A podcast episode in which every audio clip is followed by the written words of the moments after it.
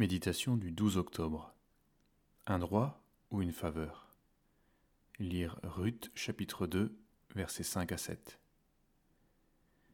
Boz dit à son serviteur chargé de surveiller les moissonneurs À qui est cette jeune femme? Il répondit C'est la jeune Moabite qui est revenue avec Noémie de la campagne de Moab. Elle a dit Je vais glaner et ramasser des épis entre les gerbes derrière les moissonneurs. Depuis qu'elle est venue, ce matin, elle a été debout jusqu'à présent, et ne s'est assise qu'un moment à la maison. Si Ruth s'est attachée à Noémie, au point de la suivre jusque dans son retour en Juda, elle va très vite comprendre qu'un devoir lui incombe travailler pour subvenir à ses besoins et à ceux de sa belle-mère. Ruth va user d'un droit accordé en Israël, celui de glaner derrière les moissonneurs. Ce principe permettait à ceux qui n'étaient pas propriétaires d'avoir un moyen de trouver leur subsistance sans pour autant mendier. L'engagement de Ruth implique un labeur conséquent, et contrairement à la sistana proposée aujourd'hui, elle accepte comme étant naturel le fait de gagner son pain à la sueur de son front. Ce récit a inspiré Victor Hugo et d'autres poètes.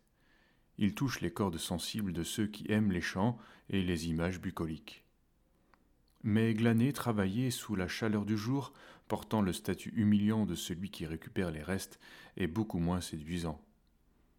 Ruth accepte l'humilité de sa condition. Elle n'est pas de ces femmes qui s'insurgent contre leur sort. Elle vivait ce travail non pas comme un droit, mais comme une possibilité qui lui était accordée, espérant trouver la faveur de quelqu'un. Comment ai-je obtenu ta faveur? dira-t-elle plus tard en se prosternant devant Bose cette position apparaîtrait aujourd'hui comme scandaleuse, voire ridicule. Tout ce qui est humble, respectueux, est forcément méprisable. Vivre au crochet de la société sans rien faire dérange beaucoup moins et serait bientôt un honneur à défendre.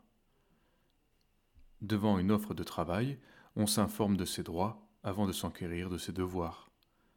L'orientation biblique va à l'inverse. C'est l'accomplissement du devoir qui permet à l'homme d'acquérir un rang honorable.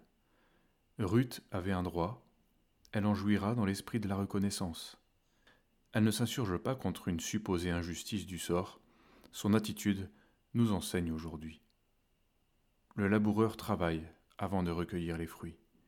De Timothée 2, verset 6. Nous voudrions bien l'honneur et le respect, récolter du fruit, mais acceptons-nous de glaner? L'honneur se mérite. Les privilèges sont accueillis avec reconnaissance par celui qui en bénéficie et ces principes valent pour la vie professionnelle comme pour la vie d'Église.